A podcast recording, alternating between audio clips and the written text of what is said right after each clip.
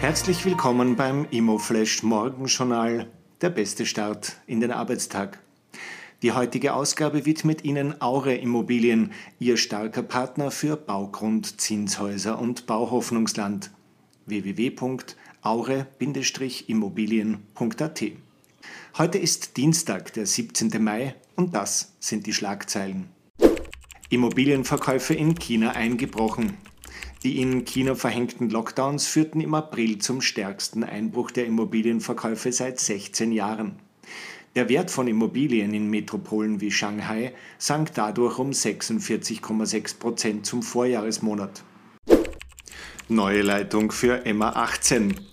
Das Magistrat 18 für Stadtentwicklung und Planung bekommt einen neuen Leiter. Clemens Horak wird die interimistische Führung des Magistrats übernehmen.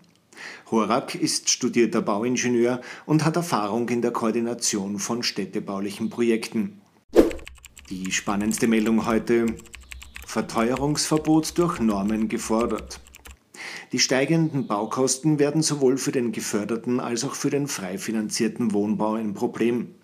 Gegensteuern sollte laut der Arge Eigenheim die öffentliche Hand durch ein Verteuerungsverbot durch Normen. Dabei soll die Kostenrelevanz von Ö-Normen und OEB-Richtlinien bei Gesetzesvorlagen zu prüfen sein, um der Teuerungsspirale entgegenzuwirken. Das waren die wichtigsten Informationen zum Tagesbeginn. Mehr dazu und was die Branche heute sonst noch bewegen wird, erfahren Sie wie gewohnt ab 14 Uhr auf www.imoflash.at.